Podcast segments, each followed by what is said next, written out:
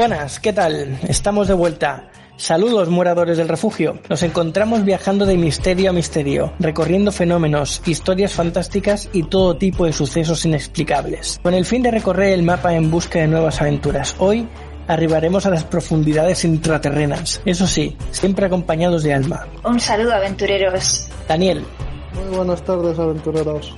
Jaime Un saludo, aventureros. y el que os habla, Víctor. Bueno, hoy tenemos algunas noticias del camino, algunos barcos mercantes con los que nos hemos cruzado nos han contado algunas cositas, así que Jaime, cuando puedas, nos las cuentas. Pues muy brevemente. Para empezar, eh, algunos quizás lo, haya, lo hayáis oído, y es que Metro Goldwyn Mayer eh, ha sido comprada por Amazon por una cifra muy irrisoria de 8.450 millones de dólares, o sea que cualquiera lo podría haber hecho. Y bueno, Sí, y bueno, a ver, sagas tan famosas como Robocop, bueno, películas y sagas como Robocop y James Bond, pues pasan a ser de su propiedad, y series que os gustan tanto como Stargate, creo recordar. Uh, Sí, sí, sí, la sí, famosa. ahí has tocado hueso. Eh, aquí ya la has liado. Bueno, el programa Sí, de hoy sí, va a sí. ir de Stargate. No, además, No, no. además tengo que bueno. decir que me voy a quejar ahora muy fuertemente, voy a sacar todo mi hate, y es que lo cobran aparte del Prime. No, ¿En serio? no, no, no molan nada. No. Igual que Vale, hicieron pues los de Disney Plus, las películas que no se pudieron estrenar en cines, las sacan como premium y ese premium lo tienes que pagar. Aparte de la, de la cuota que pagues tú ya de, de la propia plataforma. O sea que es que encima de cobrarnos ya por ver cosas, nos cobran más por ver ciertas eh, otras cosas. Así que Pero esto yo creo que están todas las plataformas de este tipo. Tienes parte de alquiler y compra y la parte gratuita. No, porque en Netflix siempre tú pagas la cuota y tú lo ves todo. HBO tú pagas la cuota y lo ves todo. Disney pagabas la cuota y lo veías todo. Pero a partir de este año pasado, con esta tontería de que no se podía ir al cine, los estrenos se pagan aparte. Y, eh, Se pagan bien caros, ¿eh? Por ejemplo, pagan en caro, Disney 20, 30 Plus. euros, algo sí, así. Sí, Y sí, sí. Y, eh, y después, eh, el que sí que tenía eso, que era Amazon Prime, que sí que tenía cosas que incluía Prime y otras que no, pero vamos, que era la única. El resto sí que lo podías ver todo. Pero bueno. Espera, espera, espera, que estoy to- O sea, ver un estreno como ir al cine, pero en tu casa, en vez de. Ya no sé ni lo que valdrá el cine hoy en día, porque hace tanto que no voy, pero en vez de 7 euros va a costar 30. Correcto. Ver ¿Una Mulan, película vale sí. 30 euros? Ver Mulan cuando la sacaron eran 30 euros. Pero la compras, la tienes ya. No, no, creo que no. La ves y ya está. Me parece, Eh, ¿eh? Bueno, iba, iba a blasfemar muy fuerte, iba a soltar palabras malsonantes, pero me las ahorraré. Y además Todos. Mulan, que si dices, es Iron Man, dices, bueno, Iron Man mola, pero Mulan. O sea, no pago por ninguna película 30 euros por, para ir al cine. Y no digo Eh. Mulan porque sea Mulan, sino por lo mal que para mi gusto está hecha Mulan. Pero bueno, Pues a mí si la queréis, me gusta mucho. hablamos de ese, de ese tema más tarde, pero el es que el capitán del barco me está diciendo que pongamos atención a la travesía. Yo lo digo por eso, porque nos podemos estrellar. Venga, sigue, No, dale a, otra, a la otra noticia, sí. No, eh, la segunda es más bien un recordatorio, que el 8 de junio es el Día de los Océanos y bueno, recordar que la Tierra es tres partes, tres de las cuartas partes es agua, que hay áreas de diferentes mares pues que están mm, más desconocidas incluso que la superficie del planeta Marte, o sea que esto ya nos tiene que decir algo.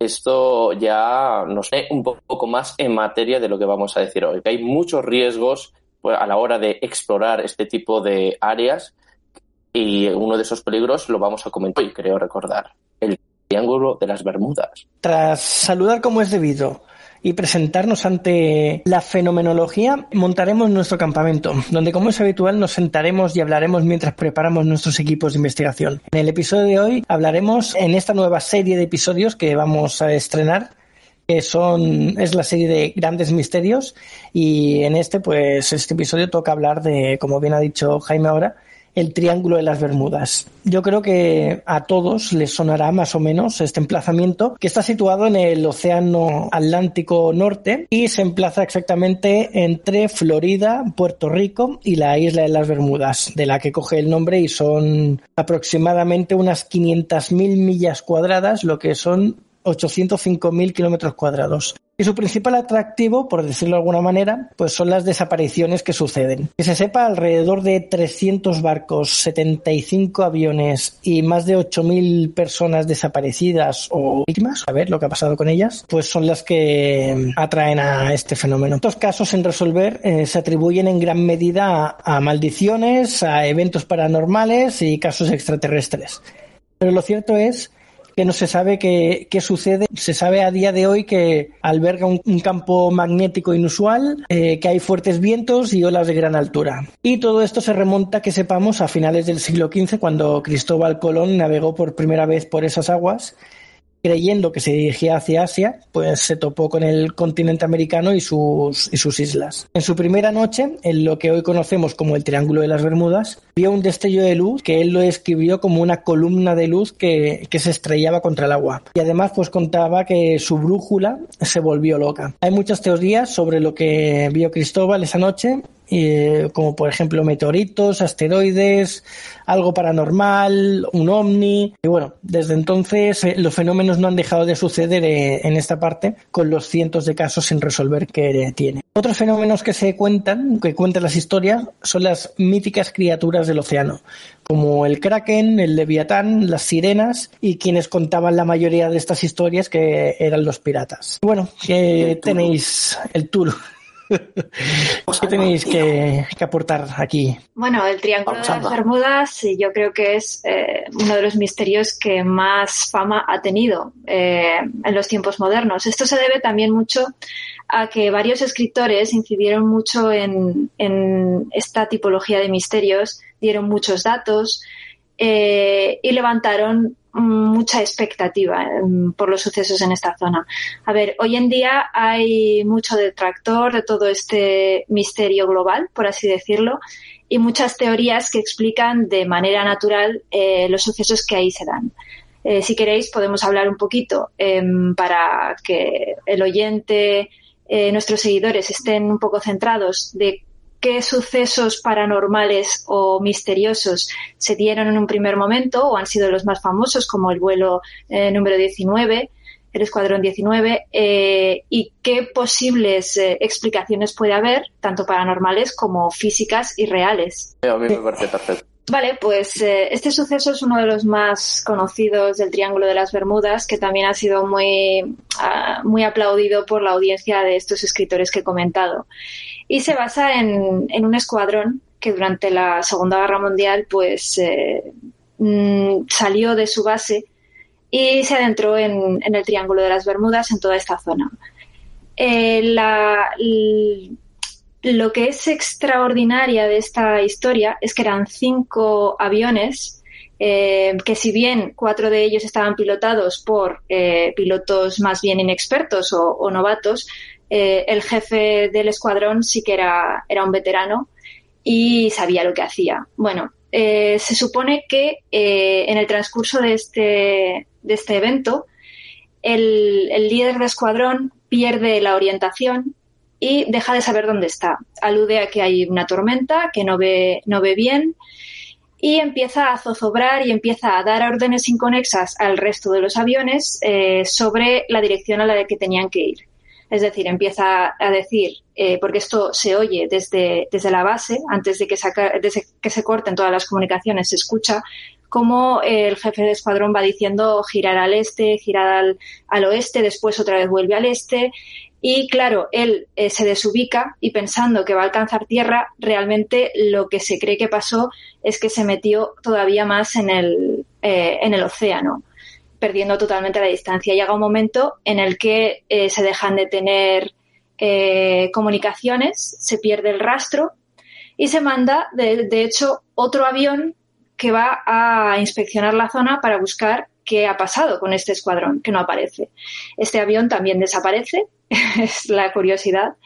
Y al día siguiente, cuando ya se realiza la prospección, buscando restos eh, de estos aviones, que en total van a ser seis, no se encuentra absolutamente nada, cuando es previsible que algún resto quedase en la zona, porque aunque hubiese tormenta, eh, y en el caso de que se hubieran estrellado amerizando, que los, eh, los pilotos y sus aviones desaparezcan por completo sin dejar ningún rastro, pues es, eh, es misterioso y es muy extraño, y por eso es uno de los casos más conocidos. Efectivamente, Alma, efectivamente. De hecho, bueno, hay, o sea, Berlitz fue el primero en comentar o uno de los primeros en comentar en su libro un poco lo que pasaba.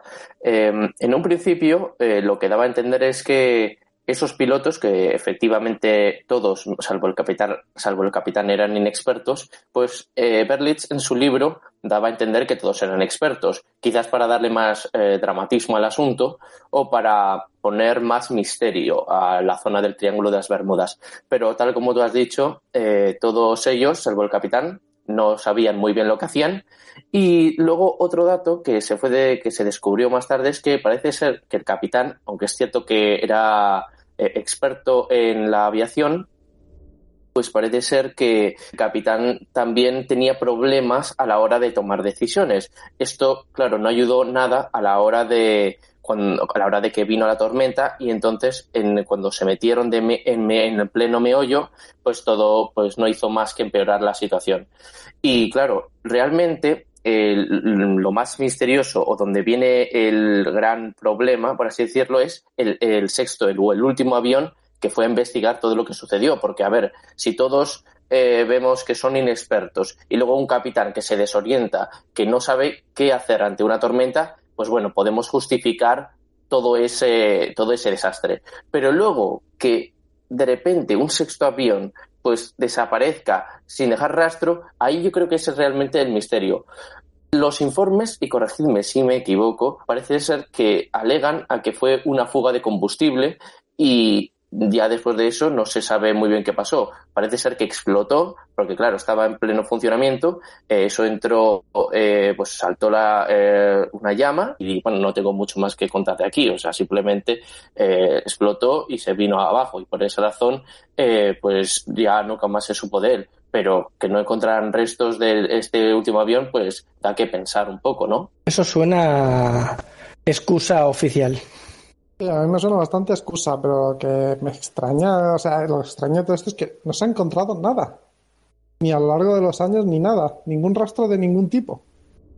No, no solo no se ha encontrado, sino que ha habido expediciones que específicamente han ido a buscar restos eh, décadas después y han, por así decirlo, mm, hecho porciones de mar para, y de océano para investigar y por más que lo hacen, imposible, no encuentran nada ni un resto ya con equipos ya avanzados. Pues esfumados de la faz de la Tierra desaparecieron todos. Los primeros, por lo que comentabais, de novatos y el inexperto a la hora de tomar decisiones, y el segundo, por la excusa que dicen de que hubo un fallo en el motor y se evaporó. Típico fallo que hace que desaparezca del todo una, un avión. Desaparecieron, no se ha encontrado nada. O por lo menos que se sepa. No, además este no es un caso aislado. Hay, de hecho, muchos casos en el Triángulo de las Bermudas de barcos que desaparecen en su totalidad, incluido transatlánticos eh, grandísimos, pero enormes, que desaparecen en su totalidad, y otros barcos que directamente el barco no desaparece, pero desaparece toda la tripulación. Aparece el barco, pero ahí no queda absolutamente nadie. Este caso es el que sale en la película de Encuentros en la tercera fase, al principio de todo. Aparecen los eh, cinco o seis aviones. Es que yo esa película no la he visto. Si la he visto ya no me acuerdo. Me parece fatal. Hace muchos años. Report, fuera de este podcast. pues Encuentros en la tercera fase empieza que allí están en, en Nuevo México, creo que es, ahora no recuerdo ahora yo bien y van a investigar un suceso que ha pasado, que se ve que han reportado que han aparecido aviones de la época esta, de la Segunda Guerra Mundial, y, y además acompañado de, de luces raras y cosas así. Entonces van a hablar con el que se supone que lo ha visto todo y le cuenta eso, que han aparecido luces del cielo y que le han dicho no sé qué, ahora no recuerdo qué era lo que decía, Y además están estos seis aviones o cinco aviones de combate eh, en perfectas condiciones sin los pilotos aparcados pues casi al lado de, de la casa de este señor o, de la tienda, no, no, recuerdo qué era. Entonces yo creo que es, em, hacen alusión a, este caso en concreto. Es muy posible, la verdad. Yo tengo una pregunta, Víctor. Eh, ¿Cómo has dicho que se llama esa película? Encuentros en la tercera fase. Ah, bueno, entonces no es la que. Yo sé que ahí han hecho una película sobre esto y creo que se llama El Triángulo, The Triangle. Eh, y entonces, pues bueno, eh, la sinopsis no me acuerdo muy bien, pero va relatando un poco los eh, misterios y sucesos que se van sucediendo en el triángulo. Pues que un armador está preocupado porque número de barcos desaparecen y bueno, ya os podéis imaginar de lo que pasa. Pues un grupo de expertos van ahí a ver qué pasa y entonces pues entre esos expertos hay especialistas en materias diferentes, periodista, medio, ingeniería, bueno, hay de todo. Y el caso es que pues al empezar el viaje, algo inexplicable provoca grandes cambios en la vida de todos los integrantes del equipo. Y bueno, no voy a seguir porque no quiero hacer ningún spoiler, pero básicamente ahora fuera de películas, hay un caso que relata lo que habéis dicho de que el barco no desaparece, pero sí sus tripulantes. Es el caso del, del barco de Mary Shelley. No, no sé si Mary Celeste. ¿Cuál? Mary Celeste.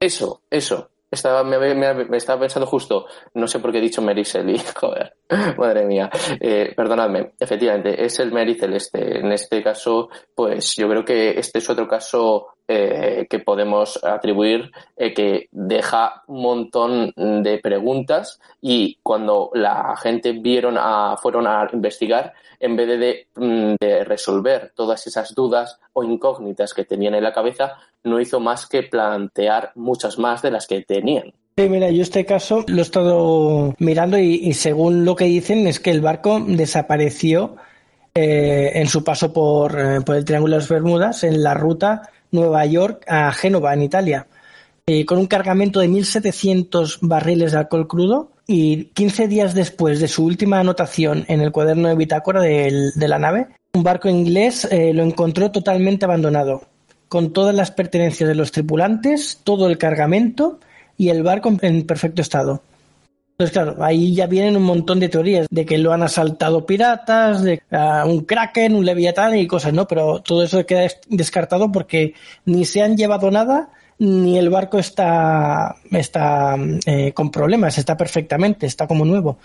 Entonces la pregunta es, ¿por qué abandonarían el barco dejando todas sus pertenencias ahí? Pues aquí vienen todas las, teorías que queráis. Sobre todo porque no es el único barco eh, que relata esta historia. Hay más barcos que han aparecido sin tripulantes, no es algo de un solo ejemplo. Mm. Entonces ahí es cuando más eh, empieza el misterio y, y, las dudas. Porque sí es verdad que en este caso en concreto la piratería sería una explicación plausible. De hecho yo creo que prácticamente la única.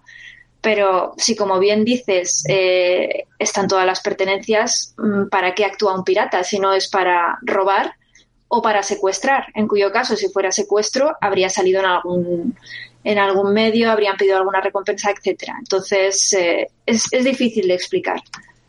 Yo iba a comentar ahora que lo que más se podría acercar eh, son ya no secuestros, sino represalias contra alguien en concreto. Entonces, se lo llevan, le hacen lo que le tengan que hacer y se acabó. Es lo único que, encajaría en, casos como este.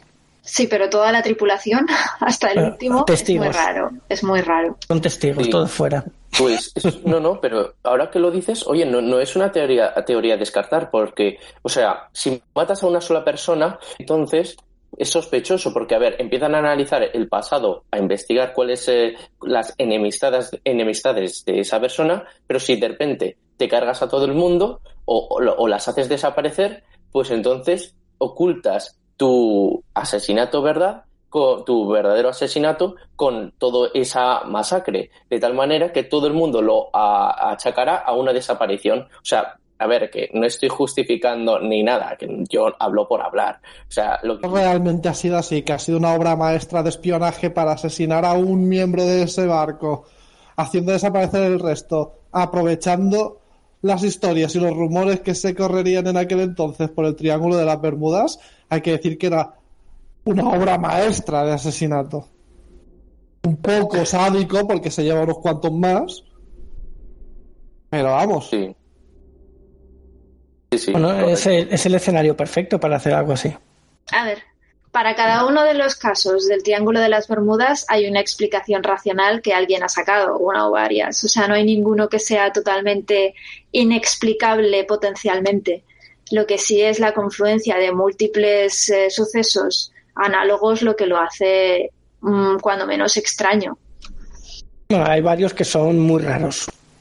A ver, yo raro, raro, el más raro que, que conozco o que a mí me parece es el vuelo que, que hizo en una avioneta, eh, no me acuerdo cómo se llamaba el hombre, pero básicamente eh, era un piloto que estaba llevando a su padre eh, en, un, vuelo corto, era un vuelo cortito, y que estando volando sobre la zona, de repente se mete en una tormenta. Entonces él ve la tormenta delante suyo, intenta subir hacia arriba para evitarla, pero conforme sube, la tormenta se lo come. Y al estar dentro de la tormenta, eh, ve como una muralla de nubes se va cerrando en la parte frontal del avión y solo ve un túnel por el que podría pasar y podría pilotar perfectamente y tranquilo. Pero conforme va pilotando hacia ese punto, em, va viendo cómo las nubes se van arremolinando. Esto todo eh, explicado por el piloto muchísimos años después, ya el hombre de mayor. Esto pasó en los años 70. Eh, el piloto va viendo cómo las nubes van arremolinando, formando un túnel eh, en el que empieza a ver luces, ¿vale? Él lo retrata así, empieza a ver luces, eh, una niebla blanca muy extraña y él circulando a través del túnel en una cosa que él nota muy rara. Entonces, ¿qué sucede? Que cuando lleva un rato, que considera tampoco demasiado, mm, vuelve a retomar las comunicaciones que había perdido con la torre de control, pregunta, eh, creyendo que se encuentra a muy poca distancia de donde había salido, porque de hecho llevaba muy poco rato. Y entonces la torre de control le dice que se equivoca, que están ya eh, sobre la playa de Miami. O sea, han recorrido eh, un montonazo de kilómetros en un tiempo que no se correspondía. Eh, de tal modo que eh, los integrantes del, del avión piensan que es totalmente imposible que, se- encuentren en ese punto con tan poco tiempo.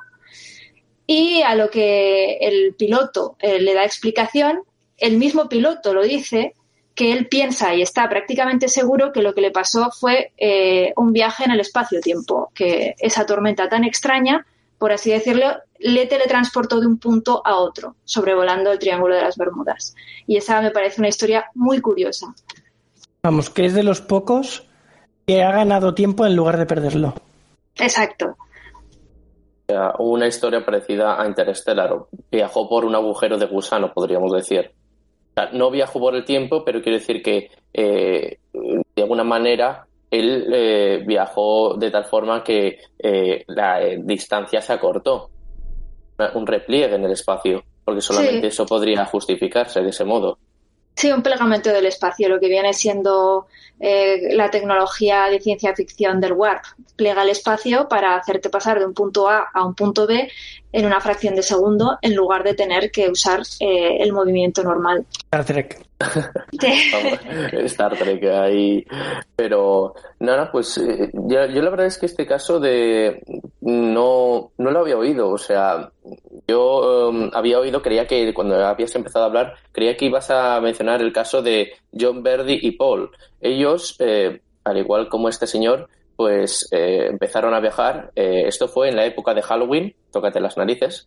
Y bueno, despegaron en un clima nublado y parece ser que llovía, había tormentas.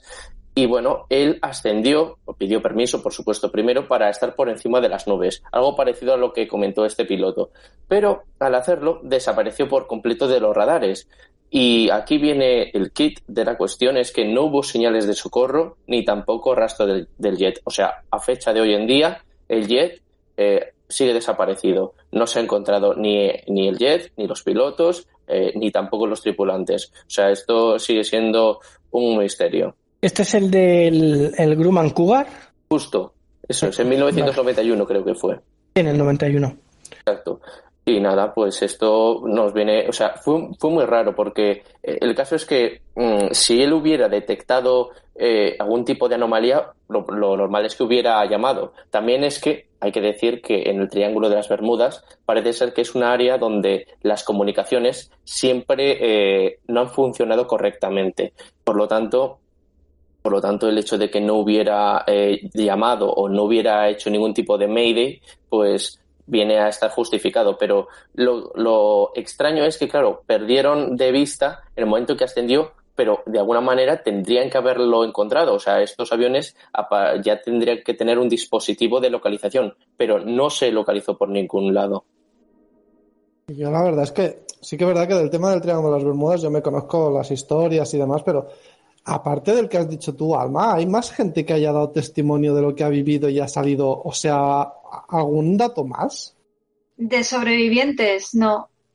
Sí, sí, o sea, yo solo conozco ese caso de una persona que se ha visto envuelta en, un fenómeno de estos y, ha salido bien, ha salido normal. Lo que he visto en los casos, eh, que he visto un paralelismo, es que hay una curiosidad eh, todavía mayor y es que mm, hay barcos que desaparecen y otros barcos que no. Quiero decir, eh, en igualdad hay muchísimos barcos que pasan sin ninguna anomalía y de repente uno desaparece sin venir a cuento, incluso en el mismo día que pasan otros y no les pasa absolutamente nada.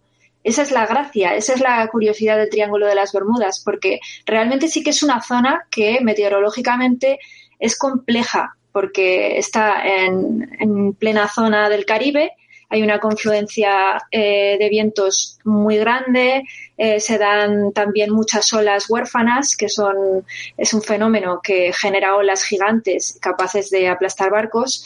Son cosas que se dan en la zona. Pero sí que es verdad eh, que hay mucho, muchas, muchos casos de barcos y aviones que desaparecen en momentos en los que hay otros barcos que han pasado tranquilamente y no les ha pasado absolutamente nada. Entonces, yo creo que ahí estriba eh, este misterio, ¿no? Bueno, está claro que hay veces que sí, que desaparecen y otras que no, porque como habéis comentado en el de los aviones que luego va a explorar el otro y desaparece también, eh, luego han estado buscando décadas después restos, o sea, que han estado ahí buscándolos y no los han encontrado y han vuelto. Entonces, mm, se puede viajar, pero puede ser que te toque la lotería y ese día no regreses.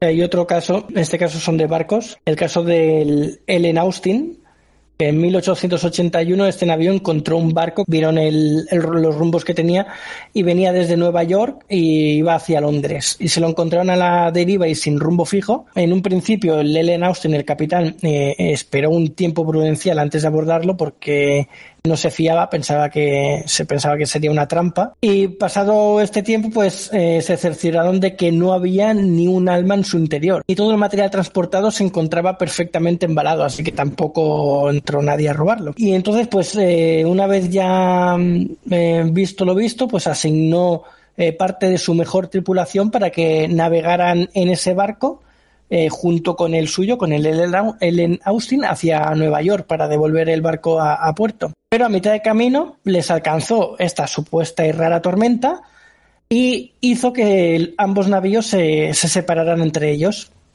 Entonces, ¿qué pasó? Que el Ellen Austin buscó otra vez a este barco, una vez pasada la tormenta, y volvió a encontrarlo, pero para su sorpresa, pues nuevamente no había nadie dentro del barco, ni su tripulación, la que él había dejado para, para que lo llevaran. Y el barco, pues otra vez parecía que estaba perfectamente, que no le había sucedido nada al barco, estaba eh, como nuevo. Y se dice que hubo, eh, aparte, otra, otro segundo intento y que volvió a pasar exactamente lo mismo esta segunda vez. La que volvió a dejar tripulación para que cogieran ese barco y volvió a desaparecer la tripulación del barco. Y también se dice que, esto ya es otra teoría, que esta segunda vez encontraron el barco, pero con eh, otra tripulación que no era la que él había dejado. O sea que están las dos vertientes, la que había vuelto a desaparecer toda la tripulación y la que habían encontrado otra vez al barco, pero con una tripulación diferente a la que él había dejado. Entonces, ¿Tripulación? pues sería la original, a lo mejor. Claro, Porque hay pues testigos de esa primera tripulación. Eh, no se sabe, porque como son las dos teorías, no se sabe si cuál es la buena, cuál es la falsa, entonces estamos con, con la falsa información oficial. No, eh, yo, claro, como tenemos estas dos vertientes, pues claro, hay muchas teorías, pero a mí, mientras estabais hablando, se me ha ocurrido una teoría, también por un poco por lo que ha dicho Alma. Puede ser que ellos también entraran por una agujera, un agujero en el espacio y retrocedieran en el tiempo. Y entonces retrocedió y encontró al barco primero. No sé si me estoy explicando. Eh, el barco por, primera vez, como si ellos nunca hubieran estado ahí. De tal modo que eh, pues se encontraron eh, el barco completamente vacío. Pero Claro, esto ya eh, desentonaría con el segundo resultado, en caso de que estuviera habitado por eh, los habitantes. Claro que, a ver, que esto puede ser falso. A lo mejor mm, eran, esto era alguien que se lo inventó y dijo, no, eran los habitantes del holandés errante, por querer decir algo. Entonces, eh, aquí siempre, siempre se ha sabido que la imaginación de la gente se dispara en momentos y situaciones así, ¿no? Les gusta rellenar eh, los misterios con datos eh, que proceden de la ficción. Hombre, por supuesto, a todos nos gusta la ficción y a todos nos gusta el misterio. Entonces, siempre vamos a buscar, aunque queramos mm, dilucidar las cosas desde el método científico, eh, también queremos ver un poquito la fantasía de, los asuntos. y cuando una zona del mundo tiene tantas historias, eh, nos recreamos un poquito en todo eso. Que pueda ser todo natural y, no haya absolutamente ningún, nada paranormal ni nada extra ni nada, pues sí, puede ser. Pero también puede ser lo otro, por el número de sucesos, por la calidad de los sucesos, por eh, lo fantástico de los sucesos. A mí lo de que las personas desaparezcan de los barcos y aparezcan los barcos solos me parece increíble, entre otros muchos. Entonces, son muchas historias que vale la pena eh, mirarlas con ojo no tan crítico y más eh, fantasioso, por así decirlo, porque quizás de ese modo nos acerquemos más a la verdad que yendo a la verdad en sí misma. A ver, yo es que puedo entender que puedan haber fallos por el clima, la dificultad a la hora de volar o navegar por aquella zona, que desaparezcan y se hundan. El océano es inmenso, todos sabemos que hay muchas zonas que no se han explorado, puede estar en una de esas pero lo de que desaparezca la gente, eso no, no. Una vez te puede pasar. Que digas, mira, el asesinato perfecto, como comentábamos antes, por ejemplo. Pero más de una vez, desaparecer sin haber ningún tipo de forcejeo ni, ni nada en el barco que dé a entender que puede haber habido allí un abordaje de piratas o lo que sea o que desaparezcan los bienes propios que está transportando el barco. Mm, entonces, han desaparecido, sin más. Eso es lo que me cuesta entender que pueda tener una explicación lógica. Bueno, y no solo las desapariciones de barcos y aviones, eh, sino que también en esta zona se han visto multitud de luces extrañas, de fenómenos extraños que relatan los que cruzan la zona.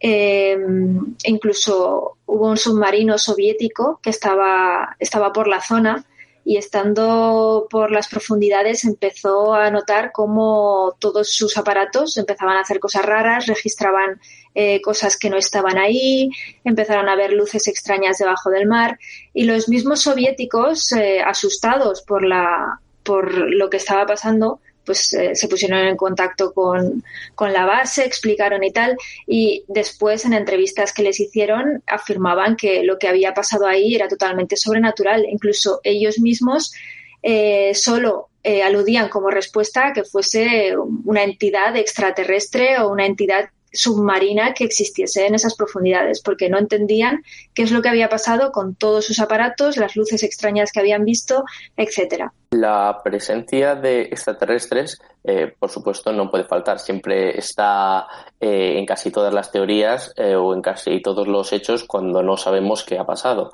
Pero realmente no podemos descartarlo porque ya sabemos que los extraterrestres tienen este poder y que siempre cada vez que hay algo en lo, eh, o hay algún acontecimiento en el que se relatan, relatan luces o movimientos extraños en el que también eh, los aparatos electrónicos fallan, pues eso quiere decir que con total seguridad eh, estén los extraterrestres implicados. De hecho, en casi todos en los que se ha dicho que ha habido un contacto con los extraterrestres suele suceder algo por el estilo. Luego hay otro, otro caso que a mí me, me ha gustado bastante, que es el vuelo 914 de Panamérica, del DC-4.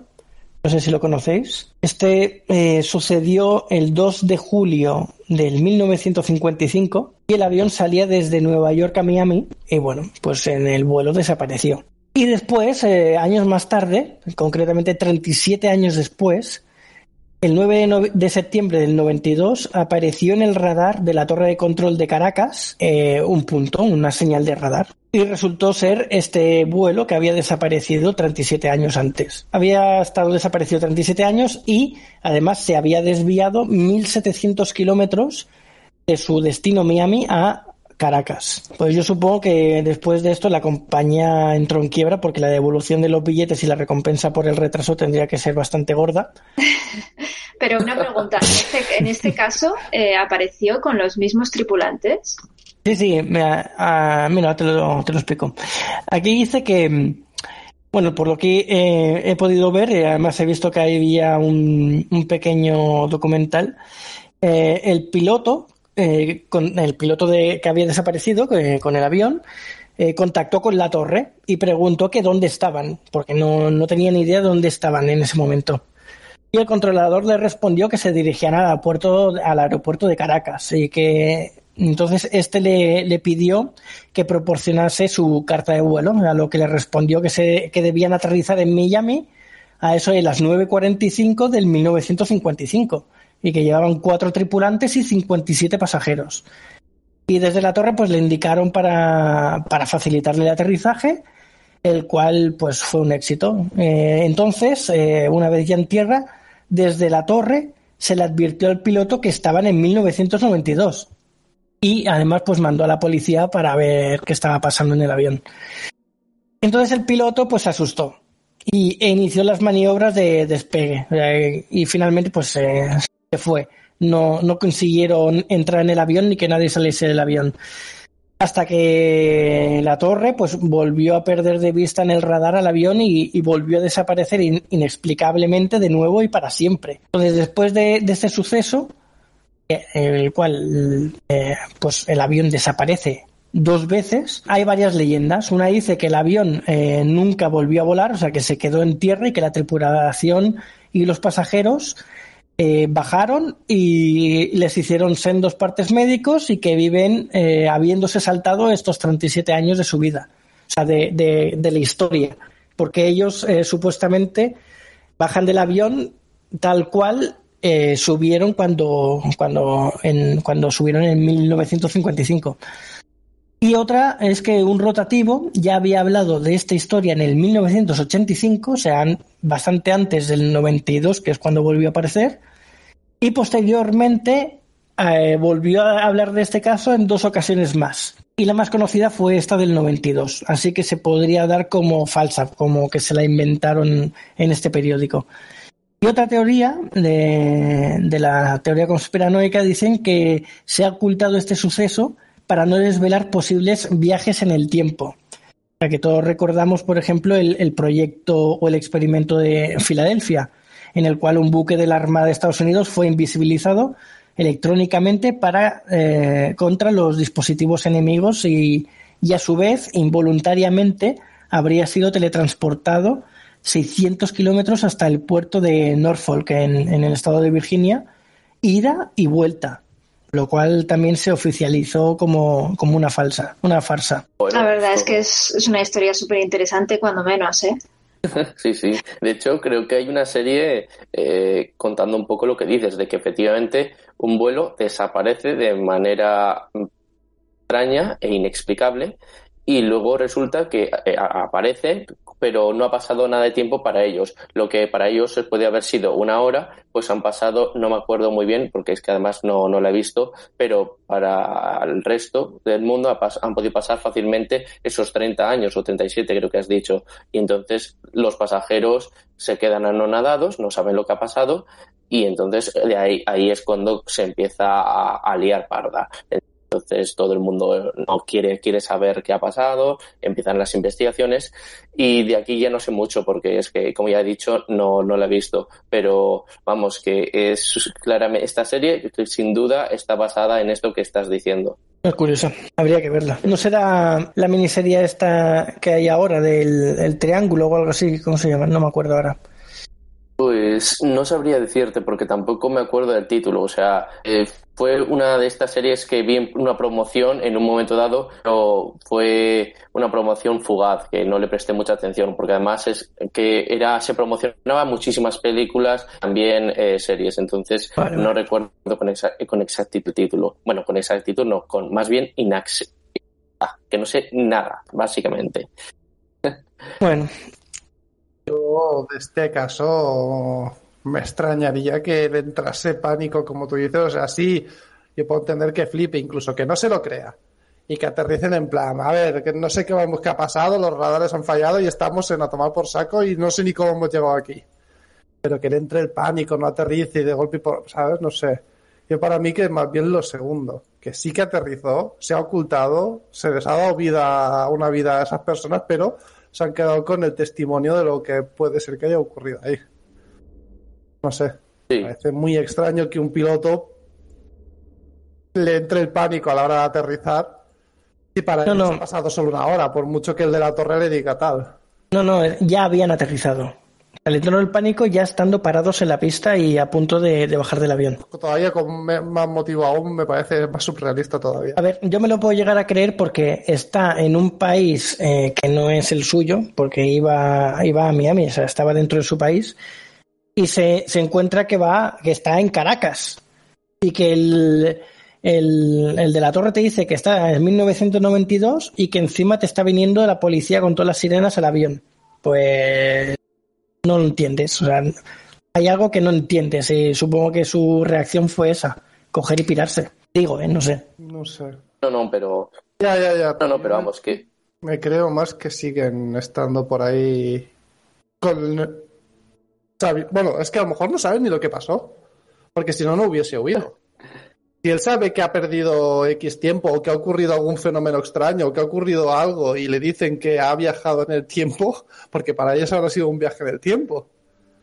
Eh, le diría, puede ser porque no encuentro lógica lo que he visto en esta hora de mi vida.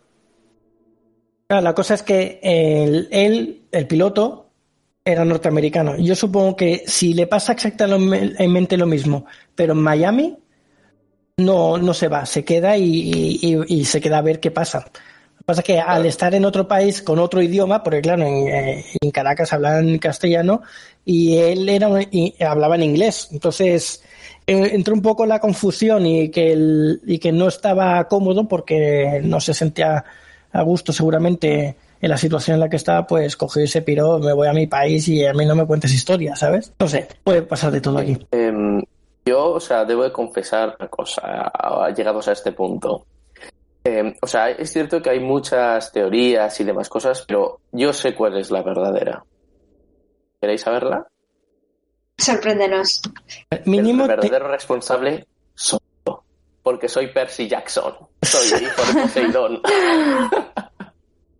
Percy Jackson, vale, más pues ya está. Eh, hemos descubierto el misterio del Triángulo de las Bermudas. No diréis, eh, aventureros, que no os damos buena, buena información de calidad. Eh. Bueno, a ver, yo fiabilidad, fiabilidad. Es que este hombre ha sido tantas cosas en tantos podcasts que ya no sé decirte. ¿eh? si hubiese sido su primera vez que dice yo soy, pues podríamos llegar a creerlo, pero... Mm. Bueno, eh, tiene toda la pinta de que es un dios y que, bueno, pues igual que ha hecho con todas las culturas del mundo, que en todas ha dejado pirámides y en todas tienen las mismas historias, pues este hombre eh, va dejando su huella en todos lados, pase lo que pase. Y ahora está en el podcast, o sea que aquí hay nivel, ¿eh? Hombre, sí, sí, sí. Mínimo. No, pero em, Porque lo que siempre que es, es alguien es alguien que trolea a, a la humanidad. Loki. efectivamente. Eh, quería comentar eh, lo que tú comentabas antes, eh, Alma, de las luces que se han avistado aquí en esta zona y demás.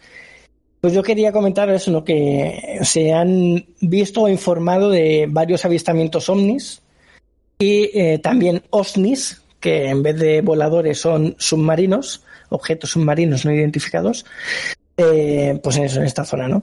Y que además algunas supuestas eh, estructuras submarinas que podrían ser, eh, o dicen que podrían ser, bases extraterrestres o ya más científico de alguna civilización antigua que acabó siendo devorada por el, por el océano.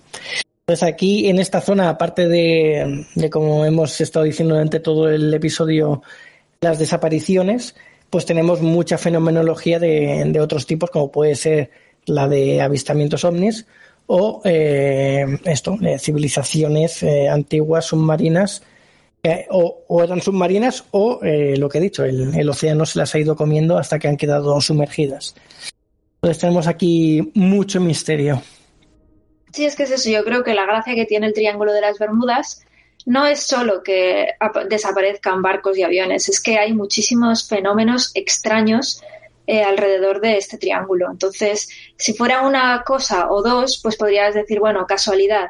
Pero que se den tantos fenómenos, tantos eh, luces, eh, incluso se han visto criaturas, incluso movimientos extraños del agua, movimientos extraños meteorológicos que no suelen darse, las propias desapariciones, en fin, son una cantidad de cosas que no, que es que cuando menos es raro. Entonces, por mucho que le quieras buscar una explicación lógica y científica racional a cada una de ellas por separado, si examinas el conjunto dices, bueno, es que aquí hay una melange de cosas que, mm, que no me cuadra que todas tengan explicación. Sí, es una zona cuanto menos curiosa. Vaya.